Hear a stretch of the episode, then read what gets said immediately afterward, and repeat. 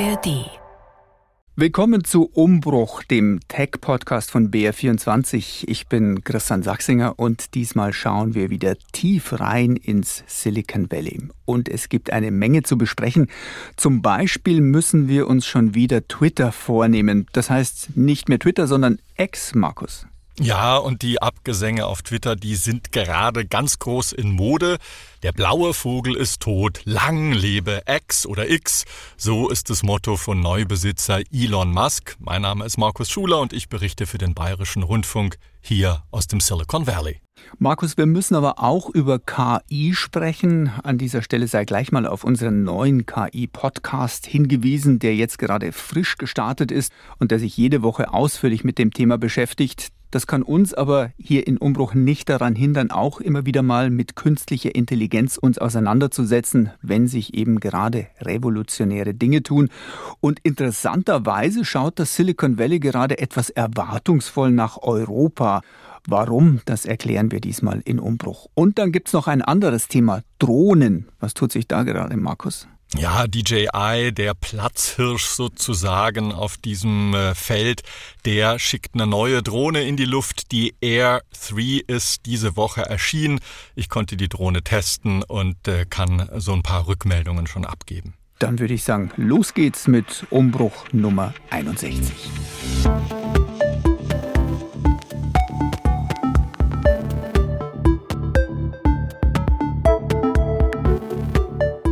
In vielen Zeitungen, auf Webseiten, im Radio und im Fernsehen hat man das Ende von Twitter kritisiert und beklagt. Der Vogel ist jetzt weg. Dafür gibt es ein großes X am Firmeneingang an der Market Street in San Francisco. Ich habe gehört, dass bei Twitter plötzlich die Polizei vor der Tür stand, als Mitarbeitende das Firmenlogo abstauben wollten. Stimmt das?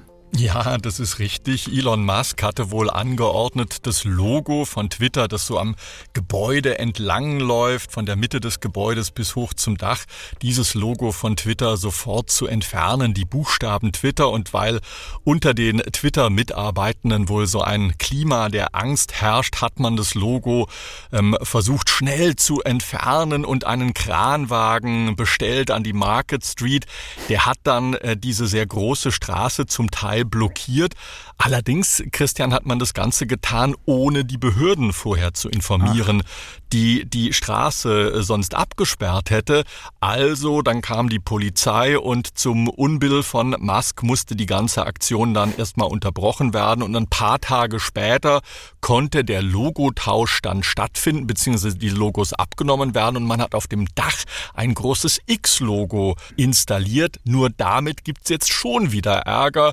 Vor zwei Tagen hieß es hier, dass sich Anwohner beschwert haben, denn dieses Logo, das leuchtet nachts nicht nur, sondern das sendet Stroboskopblitze aus. Es ist extrem hell. Hier im Lokalfernsehen konnte man dort die Aufnahmen schon ein paar Mal sehen. Es ist extrem hell und es hat eben so stroboskopartige Blitze. Und jetzt sagen die Anwohner, sorry, wir können nachts nicht mehr schlafen, weil diese Blitze aussendet. Das ist total irritierend. Unsere Kinder werden mitten in der Nacht wach und jetzt äh, schreitet die Stadtverwaltung von San Francisco vermutlich ein zweites Mal ein und Elon Musk muss dann wieder an seinem Logo etwas ändern. Okay, hat es also wieder geschafft. Twitter war ein Tool, das viele Politikerinnen und Politiker als Plattform vor allem nutzten aber auch Leute wie wir, die in den Medien arbeiten. Und man konnte schon so den Eindruck haben, dass besonders wir Journalistinnen und Journalisten dem Kurznachrichtendienst in seiner Version vor der Übernahme von Elon Musk äh, hinterher trauern. Woran liegt das deiner Meinung nach, Markus? Ja, die Plattform war vor allem bei Leuten, die im weitesten Sinne in der, ich sag mal, Kommunikationsindustrie arbeiten, beliebt. Also bei Medienschaffenden, bei PR-Leuten, in der Politik, in Werbung und in Marketing und natürlich in allen Bereichen, wo eben viel kommuniziert wird, wo das sozusagen zum Handwerkszeug gehört. Und der Dienst hat auch so funktioniert wie eine Art Open Source Nachrichtenagentur. Twitter war oft schneller als die klassischen Medien, zum Beispiel als vor mehr als 15 Jahren ein Passagierflugzeug, ich weiß nicht, ob du dich noch erinnerst, Christian, auf dem Hudson River in New York hm. äh, notwassern musste. Da war Twitter das erste Medium, das darüber berichtet hat oder die Leute, die bei Twitter registriert waren, haben darüber berichtet, noch bevor es über diese offiziellen medialen Kanäle, Nachrichtenagenturen und so weiter verteilt wurde. Oder anderes Beispiel, als es den Amerikanern vor gut zehn Jahren gelungen war, Osama bin Laden in Pakistan dingfest zu machen. Also Twitter war stets unmittelbar. Hier hat man oft Dinge zuerst erfahren und das relativ verlässlich, denn der Dienst hat einen blauen Authentifizierungshaken vergeben. Das bedeutete nicht, dass Leute oder Institutionen mit diesem Haken immer korrekte Informationen verbreitet haben, aber man wusste, dass es sich hier um keinen Fake- oder Spaß-Account handelte, also hinter der New York Times oder hinter der BBC oder hinter dem BR. Dort verbirgt sich ein ernsthaftes, seriöses Medienunternehmen. Und genau das hat Elon Musk zum Teil abgeschafft oder abgeschwächt und stattdessen einen Abo-Dienst installiert. Jeder kann jetzt so einen blauen Haken bekommen. Eine Echtheit der Person oder Institution muss nicht mehr nachgewiesen werden. Das Konto wird nicht überprüft.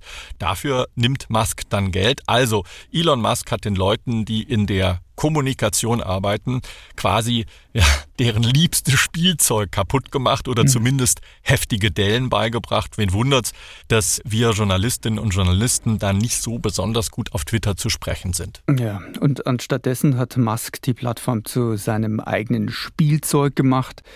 Der Name X oder X wirkt für mich fast so ein bisschen kindisch. Also immer wieder ja. taucht bei Musk dieser Buchstabe auf, bei SpaceX, bei anderen Unternehmen. Sogar seinen Sohn hat Musk X genannt. Wie sieht man denn in den USA jetzt diese Umbenennung insgesamt zu X? Na, Elon Musk hat vor allem äh, aus seinem bekannten Boys Club hier im Silicon Valley viel Applaus bekommen, weil er die Chutzpe gehabt hat, aber vor allem auch das Geld, muss man sagen, so eine Umbenennung durchzuziehen, so eine Übernahme durchzuziehen, so eine große, wichtige Marke des Internets, die es 17 Jahre lang gab, einfach mal so äh, mir hm. nichts, dir nichts einzustampfen, eine Produktbezeichnung vom Markt zu nehmen, also dass die wirklich so eingeführt ist, das hat doch viele verwundert. Und Paul Krugman, der Wirtschaftsnobelpreisträger und Kolumnist der New York Times, der hat das vor ein paar Tagen in seiner Kolumne in der Times als Tech Bro-Syndrom beschrieben. Viele hier in den USA sind der Meinung, man hat durch die Übernahme erst so richtig erfahren, wie Musk wirklich tickt, wie er drauf ist. Ich glaube, da ist was dran. Er hat so viel bei Twitter in den vergangenen Monaten falsch gemacht. Er ist zum Teil auch miserabel, muss man äh, ganz ehrlich und direkt sagen, mit den Angestellten dort umgegangen. Ich meine, er hat gezeigt, dass er alles andere als ein Genie ist, sondern eher einer, der von sich selbst betrunken ist und Kritik und Widerspruch mit diesen Themen eigentlich nur ganz schwer umgehen kann. Okay, also da würde ich dir zumindest ein wenig widersprechen wollen. Wir haben ja in, ja, wir haben ja in Umbruch schon mehrmals über Musk geredet. Unser Co-Haus Christian Schiffer hat auch sogar einen eigenen Podcast über Musk gemacht. Ja, auf den sei an dieser genau sei an dieser Stelle nochmal äh, verwiesen, die Elon Musk Story. Und Dort wurde sehr gut rausgearbeitet, dass Musk schon eine sehr geniale Seite auch hat, dass er von Technik viel mehr versteht als viele andere Startup-Gründer zum Beispiel und dass oft alle Leute um ihn herum gesagt haben, was machst du da, das läuft schief und er hat es trotzdem immer wieder geschafft. Und wenn man den Biografien über Musk glauben kann, dann ist er schon immer beides einfach gewesen. Also Charismatiker, der Mensch, der mitreißen kann, der andere mhm. Leute auf irrwitzige Pfade und Projekte mitnimmt und begeistert, aber halt auch Psychopath, mhm. der mit seiner Belegschaft umspringt wie so ein kleiner Diktator. Also das stimmt, Christian. Er hat geniale Seiten, aber äh, wir haben es ja auch mit verschiedenen Paar Stiefeln sozusagen zu tun. Das eine ist SpaceX mhm. und sind Tesla. Das sind sehr technisch, sehr hardware-getriebene Unternehmen. Dort geht es viel um Physik. Bei Twitter geht es um Programmiercode, dort geht es um Marketing, wie man Werbung verkauft, wie man was programmiert, auch ein Stück weit um Internetkultur.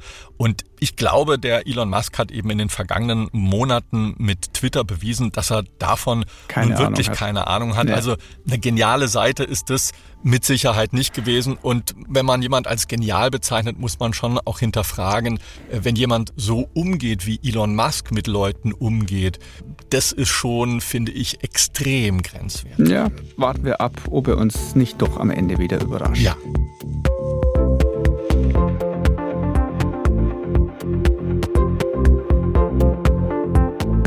Lass uns nochmal zurückblicken, weil irgendwie hat man das ja alles schon wieder verdrängt. Wieso ist Musk äh, überhaupt zu diesem Einstieg beim Kurznachrichtendienst Twitter gekommen? Ja, für Musk war Twitter schon immer so eine Art Sprachrohr.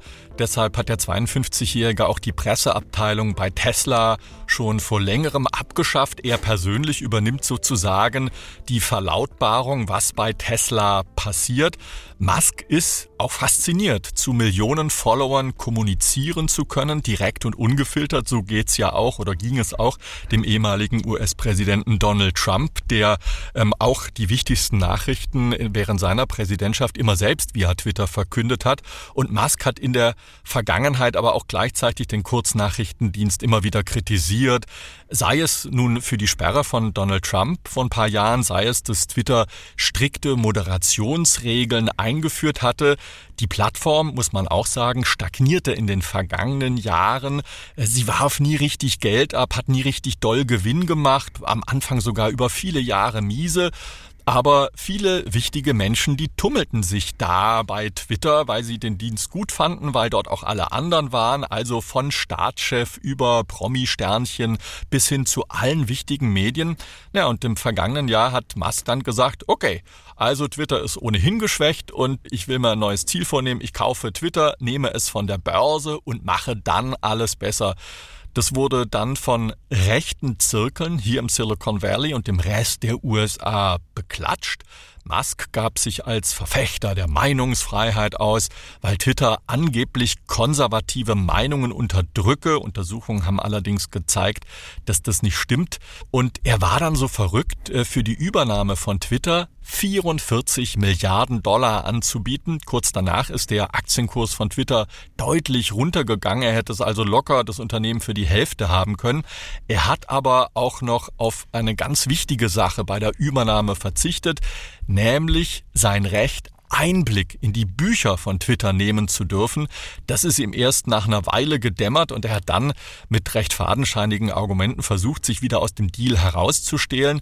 Und als das Ganze dann vor Gericht ging, weil Twitter und die Leute hinter Twitter gesagt haben, nee, nee, nee, du hast gesagt, du willst Twitter übernehmen, dann wurde es sehr wahrscheinlich, dass er eine Strafe zahlen musste. Das jedenfalls hat die Richterin ihm zu verstehen gegeben, wenn er die Übernahme für diese 44 Milliarden nicht durchführt. Und dann hat Musk tatsächlich diese 44 Milliarden hingeblättert, musste sich wirklich das Geld zusammensuchen, viele Tesla-Aktien verkaufen und hat dann im vergangenen Jahr Twitter tatsächlich übernommen. Das scheint so ein bisschen deine These vom Nicht-Genie zu stützen, oder zumindest hat das Genie da geschlafen bei dieser Übernahme von Twitter. Eine irrsinnig hohe Summe für ein Unternehmen, das sich schon damals eben auf dem absteigenden Ast befand. Aber Geld spielt für Musk nie wirklich eine große Rolle, höchstens als Mittel, um Dinge zu bewegen. Und wenn etwas halt 44 Milliarden Dollar kostet und er das Geld hat, ja, dann zahlt er halt diese 44 Milliarden Dollar. Und jetzt hat er also Twitter, jetzt will er es umbauen und der Austausch des Namens ist da nur der Anfang, so wie es aussieht. Musk will ja aus X eine Multifunktionsplattform machen. Was schwebt ihm denn da genau vor? Ja, Musk geht schon seit über 20 Jahren mit dieser Idee schwanger. Mit X soll man nicht nur kommunizieren können, sondern zum Beispiel auch bezahlen. Er will so etwas wie WeChat bauen. Das ist die populärste App in China mit knapp einer Milliarde Userinnen und User pro Monat. Das schwebt ihm zumindest vor mit solch einer App, wenn es sie denn in der westlichen Welt gäbe und sie wirklich sehr, sehr groß werden würde, könnte man dann ganze Märkte beherrscht, weil man eben verschiedene Bereiche, Kommunikation, soziale Medien, aber auch Bezahlung abdeckt. Und genau darum geht es Elon Musk immer ganz häufig, wenn man seinen Äußerungen folgt, nämlich ums Beherrschen um Macht. Hm. Und noch vielleicht eines zu WeChat in China. Das ist auch nur deshalb so erfolgreich, weil das chinesische Regime in Peking das Internet in China so stark zensiert heißt andere Alternativen, also Facebook, Instagram oder Twitter oder Snap und äh, Google, die sind in China gar nicht zugelassen, die gibt es dort nicht. Der Buchstabe X, der taucht übrigens, du hast es vorher schon gesagt, in vielen Produkten von Musk auf. Zum Beispiel bei Tesla heißt ein Automodell das äh, Model X. Und nach der Umbenennung von Twitter hat Musk zum Beispiel die Konferenzräume bei Twitter alle umbenennen lassen und legt jetzt Wert darauf, dass in all den Konferenznamen ein X im Namen vorkommt. Okay. Ich bin gespannt, was da noch kommt. Ganz einfach wird es allerdings natürlich nicht werden, mit einer Multifunktionsplattform erfolgreich zu sein. Zumal es ja auch, Markus, andere sehr mächtige und sehr ehrgeizige Konzernlenker gibt, die etwas ganz Ähnliches wollen. Einer davon ist Mark Zuckerberg. Lass uns noch einen kleinen Schwenk machen, weg von Musk hin zu Zuckerberg. Der hat ja vor ein paar Wochen Threads an den Start geschickt, der Konkurrent von Twitter damals, und äh, hat damit auch gleich in den ersten fünf Tagen über 100 Millionen User erreicht.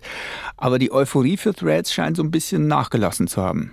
Ja, Mark Zuckerberg hat jetzt unlängst eingeräumt, dass äh, die App bereits wieder gut die Hälfte seiner Nutzerinnen und Nutzer verloren hat. Threads sieht Twitter zwar sehr ähnlich, hat aber viele Funktionen, die es bei Twitter gibt, nicht oder hat sie jetzt erst umgerüstet oder nachgerüstet. Ich würde Threads deshalb auf keinen Fall abschreiben, im Gegenteil.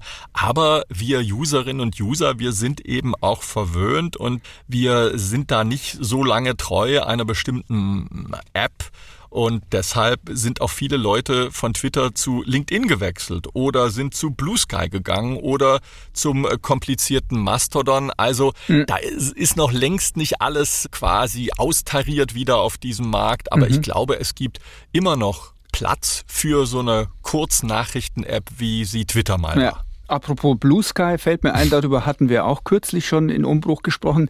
Ich warte übrigens immer noch auf meinen Account. Bist du da jetzt drin inzwischen? Ich bin auch noch nicht drin, Christian, und ich habe schon von so ein paar E-Mail-Adressen aus um einen Zugang gebeten, aber die machen das wohl sehr langsam. Verwundert mich auch, weil die Gelegenheit eigentlich bei einem strauchelnden Twitter oder X günstig wäre, da jetzt aktiv zu werden. Aber die Mühlen malen bei Blue Sky etwas langsamer und äh, ja, das ist etwas schade.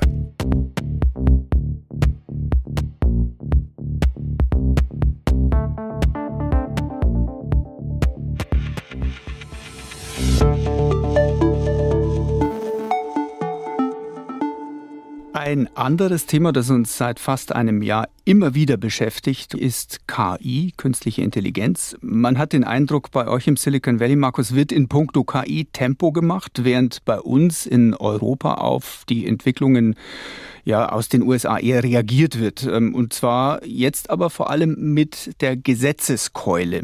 Wie ist da dein Eindruck? Ja, ich glaube, da hast du recht. Und das ist auch etwas schade äh, für viele gute europäische Unternehmen, die bei dieser Technologie schon viele Jahre aktiv sind. Hier im Silicon Valley herrscht jedenfalls die Meinung, jetzt im Augenblick, da werden die Claims abgesteckt. Das Geld der Investoren, das sitzt im Moment locker für AI für KI-Startups, aber noch viel wichtiger ist eben, alle wissen, die EU, die wird spätestens 2025, glaube ich, ihr KI-Gesetz verabschieden und dann könnte diese wilde Zeit quasi vorüber sein. Hm. Es gibt auch Berichte, denen zufolge schon 2024 das Ganze kommen könnte. Bislang hat ja das EU-Parlament erst dem AI-Act, wie er auch offiziell heißt, zugestimmt.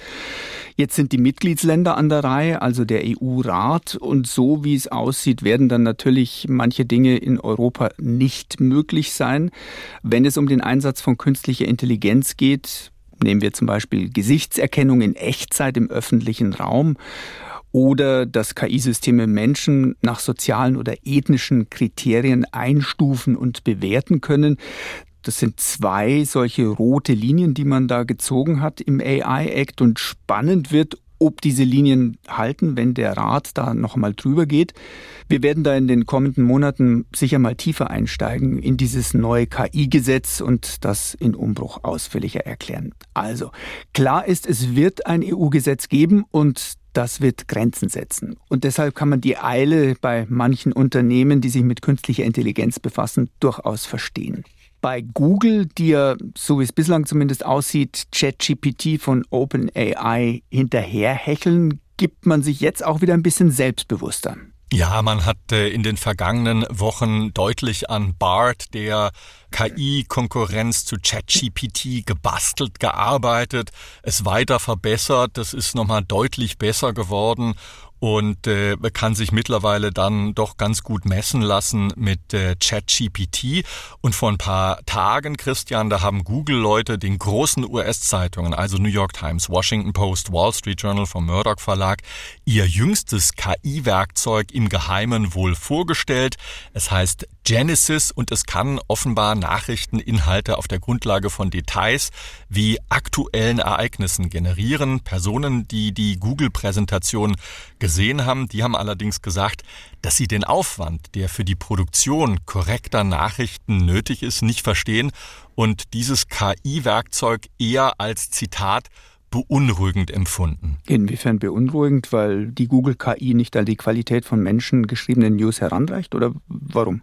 Ja, wohl deshalb, aber auch, weil Google quasi sich dran machen will und sagt, okay, wir können quasi die Redakteurin oder den Redakteur äh, komplett ersetzen. Wir brauchen nur äh, mit den entsprechenden wichtigen Daten gefüttert zu werden und dann zimmern wir da etwas draus. Und da waren wohl die Verlagsverantwortlichen doch etwas irritiert, dass Google da so direkt auf sie zugekommen ist und gesagt hat, ach, wir können das eigentlich besser als eure Leute. Mhm. Und äh, das ist ja oft ein Trugschluss, den man mit solchen KI-Tools hat, dass man denkt, die können das besser als der Mensch. Wir unterscheiden uns in dem, was wir als journalistischen Geschichten anbieten, ja auch deshalb, weil wir einen guten Einstieg finden, weil wir Geschichten besonders spannend erzählen können.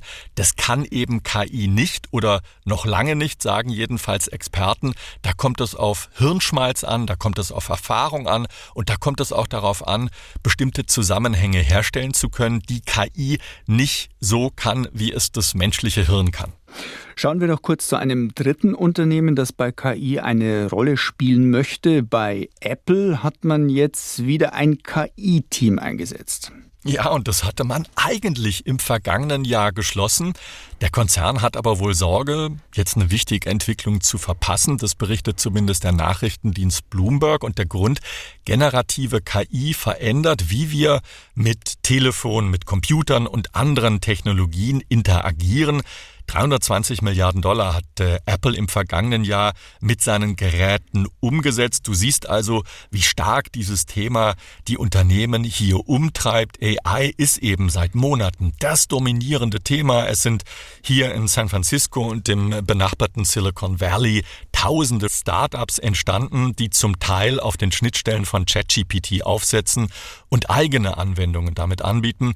In San Francisco sind sogar wieder Hackerhäuser und Hacker-WGs entstanden. Es herrscht richtiggehend eine Aufbruchstimmung, die ich zuletzt so vor ja, 10 oder 15 Jahren hier erlebt habe. Hm. Also auf der einen Seite geben die Unternehmen Gas, um noch möglichst schnell alles umsetzen zu können, was sie so geplant und sich vorgestellt haben, bevor es dann eben vielleicht striktere Gesetze gibt. Und auf der anderen Seite setzt man bei euch aber im Silicon Valley, wie ich gehört habe, gerade auf die EU bewusst und auf diesen AI-Act, der jetzt bei uns hier geplant ist.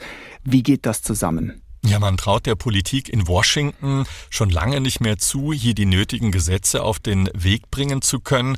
KI-Kritiker wie Befürworter, die sind ja einer Meinung. 20 Jahre lang hatte Washington Zeit, um die Tech-Konzerne zu regulieren. Passiert es eigentlich so gut wie gar nichts. Mhm. Deshalb hat man hier so ein großes Interesse an der KI-Gesetzgebung aus Brüssel.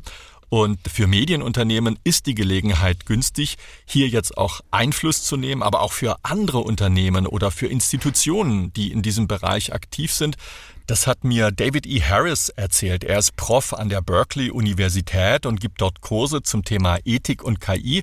Vor zwei Jahren, da hat er noch bei Meta, bei Facebook gearbeitet und dort gemeinsam war er tätig in der Abteilung für öffentliche Politik mit der Whistleblowerin Frances Haugen. Und er hat mir gesagt, with AI systems, it is an even greater level of concern because Ja, bei den KI-Systemen, da ist die Besorgnis einfach noch größer, denn in diesem alten Modell, da hatten die Unternehmen, die Nachrichtenunternehmen Hyperlinks, die man gepostet hat, so dass wenn jemand auf einen Link geklickt hat, dann auf der Website zum Beispiel der Zeitung oder des Fernsehsenders oder des Herausgebers gelandet ist. Und auf dieser Website konnte der Verlag dann entweder eine Abogebühr verlangen oder seine eigene Werbung schalten. Jedenfalls, er konnte Geld damit verdienen. Und das gibt es bei ChatGPT zum Beispiel nicht. Die fassen einfach nach Nachrichtenartikel zusammen. Es gibt keine Links zu den Originalwerken. Und interessant ist, dass Microsoft auch das bei Bing zum Beispiel nicht macht. Also die Verlage und andere Unternehmen, die werden dort komplett ausgeschaltet. Ja, und für Berkeley-Professor Harris geht es auf diesem Gebiet zurzeit zu wie im Wilden Westen. Der Markt sei unreguliert, meint er. Jeder könne quasi machen, was er wolle, weil es eben keine Gesetze gibt. Und die Politik, so sagt er, die müsse jetzt reagieren und ihre Arbeit vielleicht sogar noch beschleunigen.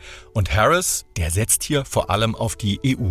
I'm just really excited at all the interest that there is in Europe right now in regulating AI. Er sei wirklich begeistert von dem Interesse, das in Europa gerade an der Regulierung von KI besteht, meint er. Der US-Kongress, der eigentlich in den USA dafür zuständig ist, der sei nicht voll funktionsfähig, die würden nicht mal einen eigenen Haushalt richtig hinterkriegen. Also es sei super, dass in Europa sich die Politik der Sache annimmt. Und deshalb ist es auch wichtig, dass sich die Bürgerinnen und Bürger in der EU und in den USA engagieren, um sich für eine starke Version dieses EU-Gesetzes einzusetzen, sodass KI verantwortungsvoll, ethisch und sicher entwickelt werden kann. Also Christian, das ist schon irgendwie verrückt, dass man hier in den USA mehr auf die Fähigkeiten der EU-Politik setzt als auf die der eigenen Politiker in Washington.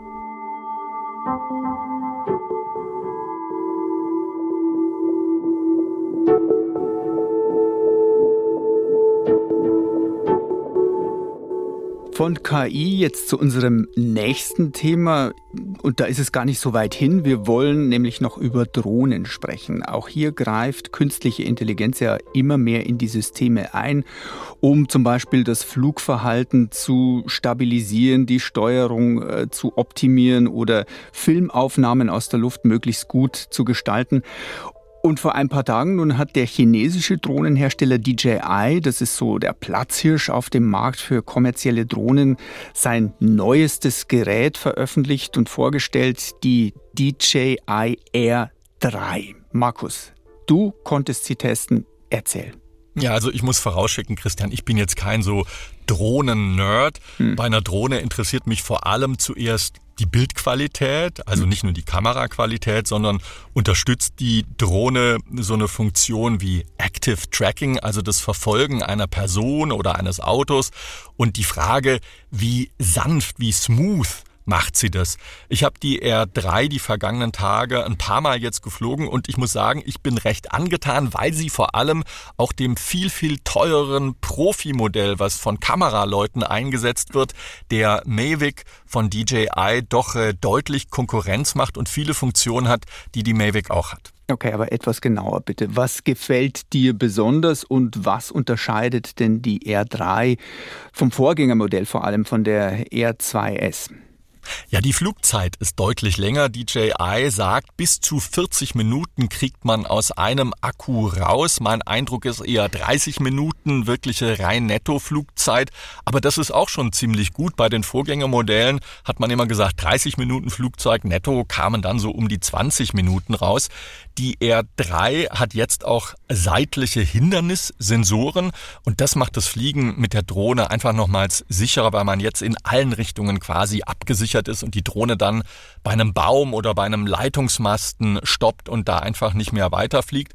Sie ist jetzt übrigens auch mit zwei Kameras ausgestattet, also Video- und Fotokameras. Eine Kamera, die hat eine Weitwinkeloptik, 24 Millimeter, die andere kommt mit einer Teleoptik von 70 Millimetern daher.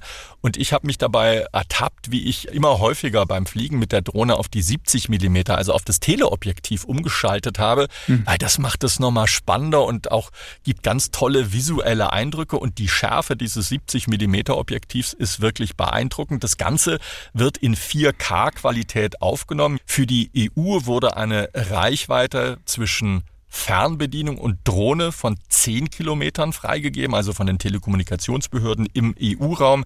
Wir hier in den USA, wir haben es da ein bisschen besser. Die FCC, das ist die Telekommunikationsbehörde der USA, die hat 20 Kilometer Reichweite. Wow, 20 Kilometer, das ist eindeutig weiter, als das Auge reicht. Ähm, und kann man tatsächlich die auch so weit fliegen lassen und sie dann sogar wieder zurückholen? Ja, und eigentlich sogar noch weiter. Allerdings braucht man dazu dann, Christian, optimale Bedingungen. Heißt, keinen Wind und keinerlei Objekte wie Häuser oder Berge dazwischen. Problem, man schafft es vermutlich aber nicht zurück. Bei ungefähr 15 Kilometern Entfernung, so haben viele Tester jetzt als Rückmeldung abgegeben, da kann das Bild, das man von der Drohne zurück empfängt, schon mal anfangen zu ruckeln. Also es ist nicht weg, aber es ruckelt und es gibt so ganz kurze Aussetzer. Das ist aber immer noch super gut. Die Bildqualität, die die Drohne an die Fernbedienung oder auf das Handy sendet, ist exzellent. Wer übrigens Aufnahmen in der Drohne in D-Log macht, das ist ein Farbprofil, das etwas flacher ist und dieses dann später im Schnittsystem mit Kontrast und Farben anpasst, der bekommt sogar noch bessere Bilder raus. Also zusammengefasst, die Drohne kommt wahrscheinlich bei dieser Entfernung, wird es nicht mehr zurückschaffen. Man muss dann irgendwo notlanden. Man sollte sie auf keinen Fall aufs Meer oder auf den See rausschicken. Da kann man dann nicht mehr landen. Aber Freunde haben zum Beispiel in der Wüste in Nevada ähm, die Drohne fliegen lassen. Da ist es sehr, sehr flach und da kann man das über so eine weite Strecke machen lassen. Und das hat die Drohne wirklich äh, ohne Probleme geschafft. Okay, aber wie bist du denn jetzt mit dem Ding umgegangen? Wo bist du denn hingeflogen? Bewegung. Also stellst du da ein, jetzt flieg geradeaus und dann komm wieder zurück. Das ist wahrscheinlich nicht das, wie man eine Drohne nutzt, oder? Nee, das habe ich nicht gemacht. Also das ist auch ein bisschen langweilig, aber das geht auch. Man kann Point-to-Point-Vorgaben machen und sagen, wo die Drohne hinfliegen soll und dann fliegt sie diese Strecke auf mhm. der vorgegebenen Karte ab. Ich habe ja gesagt, ich bin kein so Drohnen-Nerd. Ich habe da auch immer Bammel, wenn ich die Drohne fliegen lasse. Hier in den USA, ähnlich wie in Europa, gibt's auch relativ viele Flugbeschränkungen, vor allem je näher man an einen Flughafen kommt. Hier ja. darf man die Drohne maximal 100, glaube ich, 120 Meter hoch fliegen lassen. Und ich fahre meistens zur Golden Gate Bridge vor den Toren San Franciscos raus und lasse die Drohne dort fliegen. Man darf das eigentlich nicht. Und äh, lass sie aber nie so quasi unter der Golden Gate Bridge durchfliegen oder über die Golden Gate Bridge drüber. Das ist mir zu gefährlich. Da habe ich auch zu viel Bammel, wenn die Drohne dann runterfliegt und auf ein Auto vielleicht fällt. Das mache ich nicht. Aber ich fliege dann so seitlich an der Golden Gate Bridge entlang zum anderen Ufer rüber. Und das macht schon Spaß. Da muss man allerdings auch vorsichtig sein, denn die Windverhältnisse dort draußen, Golden Gate, mhm. die sind sehr, sehr heftig. Die Drohne meistert das aber auch und liefert ein sehr, sehr ruhiges Bild. Ansonsten, wenn ich eine Drohne neu habe und mit der das erste Mal fliege, mache ich das immer nur über Land, bis ich dann so sage, okay, ich bin jetzt sicher und ich hab's raus. Und äh, das mache ich bei uns im Garten und schicke die über Häuser. Und da sieht man die Drohne natürlich schon nach ein paar Metern nicht mehr und kann sie dann so über die Nachbarschaft fliegen lassen, ein paar Kilometer. Und das äh, ist eigentlich immer ein großer Spaß. Hm, aber es gibt auch noch andere Varianten, wie man die Drohne einsetzen kann. Ja klar, also da kann man verschiedene Vorgaben bei der Drohne machen. Das Tracking ist, glaube ich, mit das Interessanteste, was dort geht. Es gibt drei Tracking-Funktionen bei dieser Drohne. Das eine ist das Active Tracking. Da macht man mit dem Finger ein Rechteck um die Person oder den Gegenstand und dann hat man eben die Auswahl, ob man Active Tracking machen will und kann dann sagen, die Drohne soll neben der Person oder dem Fahrzeug zum Beispiel rechts oder links oder von vorne oder hinten folgen und mitfliegen. Die zweite Variante, die nennt sich Spotlight. In diesem Fall folgt dir die Kamera, aber die Drohne bleibt an Ort und Stelle stehen. Also das ist quasi wie so ein Stativ. Die Drohne bleibt in der Luft stehen, aber bewegt eben ihr Kameraobjektiv dir hinterher. Und dann gibt's die dritte Variante, die nennt sich POI. In diesem Modus das finde ich mit am spannendsten, umkreist die Drohne ihr Objekt. Also stell dir vor, du stehst auf irgendeinem Berg in Bayern ganz oben, hm. freust dich, dass du äh, den Gipfel erklommen hast und dann sagst du deiner Drohne so, jetzt flieg mal schnell oder langsam im Kreis um mich herum und das gibt dann einfach ein unglaublich tolles Bild, vor allem wenn du dann auf Weitwinkel eingestellt hast und man so die Berge im Hintergrund sieht. Das macht die Drohne wirklich ganz klasse. Hm. Und wie gut beherrscht jetzt diese R3 dieses Tracking? Ziemlich gut würde ich sagen, solange man sich, und das ist die Einschränkung, nicht zu schnell bewegt. Also Menschen, Autos oder Boote sind kein so Problem, sie müssen aber gut sichtbar sein. Was nicht funktioniert, eine Person aus größerer Entfernung zu tracken oder zu verfolgen. Das Tracking funktioniert aus 10 Metern Höhe am besten, aber man hört das Gerät natürlich dadurch sehr deutlich. Ansonsten kann die Drohne einen auch verfolgen. Man darf dann aber nicht schneller als so 30 oder 40 Kilometer pro Stunde mit dem Auto fahren. Okay, Markus, und jetzt die entscheidende Frage. Was muss, man, was muss man auf den Tisch blättern für so eine R3? Also ich finde sie sehr, sehr teuer und vielleicht lohnt es sich da einfach auch noch ein paar Monate zu warten und darauf zu hoffen, dass die Preise nachgeben. Die Grundausstattung mit einem Akku und einer Fernbedienung ohne Monitor, die kostet so um die 1100 Euro bei euch in Europa, bei uns in den USA glaube ich 1049 Dollar. Der teuerste Kit mit drei Akkus und einer Fernbedienung mit eingebautem Motor kostet 1549 Euro. Das Vorgängermodell, die 2S, die ist da deutlich günstiger. Die liegt jetzt, glaube ich, so etwas über 600 Euro. Sie hat eine leicht höhere Auflösung mit 5,4K, wird aber dann gecroppt. Aber sie hat eben nicht die seitlichen Hindernissensoren.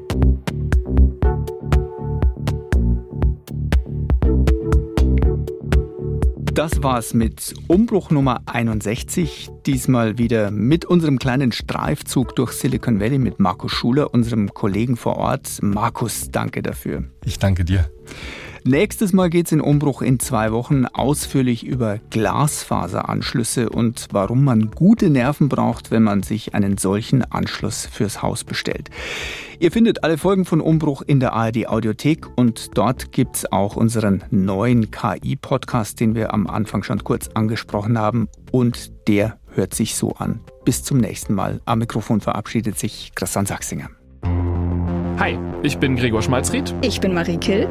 Und ich bin Fritz Espenlaub. Moment, ich glaube, irgendwas stimmt heute nicht mit Fritz. Der klingt irgendwie anders. Kannst du das nochmal sagen? Okay, warte kurz, Moment. Ich bin Fritz Espenlaub. Okay, sorry. Das gerade nämlich, das war gar nicht meine eigene Stimme, sondern eine künstliche Intelligenz, die meine Stimme kopiert hat. KI kann das schon. KI kann tatsächlich jetzt super gut Stimmen klonen. Aber den kompletten Podcast machen kann sie nicht. Zumindest noch nicht. Also künstliche Intelligenz überschwemmt ja gerade förmlich die Welt. Sie wird jeden Tag immer besser und deswegen beschäftigt das Thema auch nicht mehr nur Fachleute, sondern es beschäftigt uns eigentlich alle. Und deswegen stellen wir uns in diesem Podcast die Fragen, die so viele Menschen gerade beschäftigen. Sind wir jetzt bald alle arbeitslos? Kann ich Bildern im Internet noch trauen? Und wie kann ich ChatGPT in meinem Alltag am besten einsetzen? Und wann muss ich diesen Podcast nicht mehr selber aufnehmen, sondern kann einfach meinen KI-Klon hinschicken? Fritz, die Frage, die stellen wir erstmal hinten an, okay? Okay, na gut. Aber sie steht auf der Liste. Der KI-Podcast. Jede Woche in der ARD Audiothek und überall, wo es Podcasts gibt.